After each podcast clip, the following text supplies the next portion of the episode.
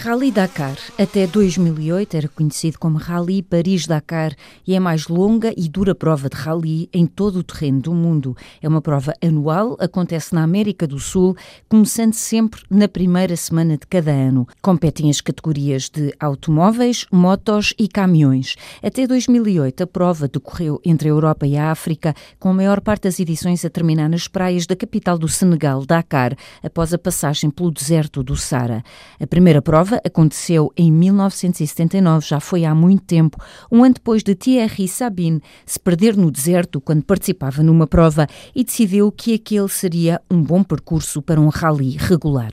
A prova de 2020 fica marcada por uma notícia muito triste, a morte do piloto português Paulo Gonçalves. Speedy Gonçalves, nome pelo qual era conhecido junto de colegas e amigos, começou a carreira de piloto em 1991, aos 12 anos. O piloto piloto de motas morreu depois de uma queda na sétima etapa.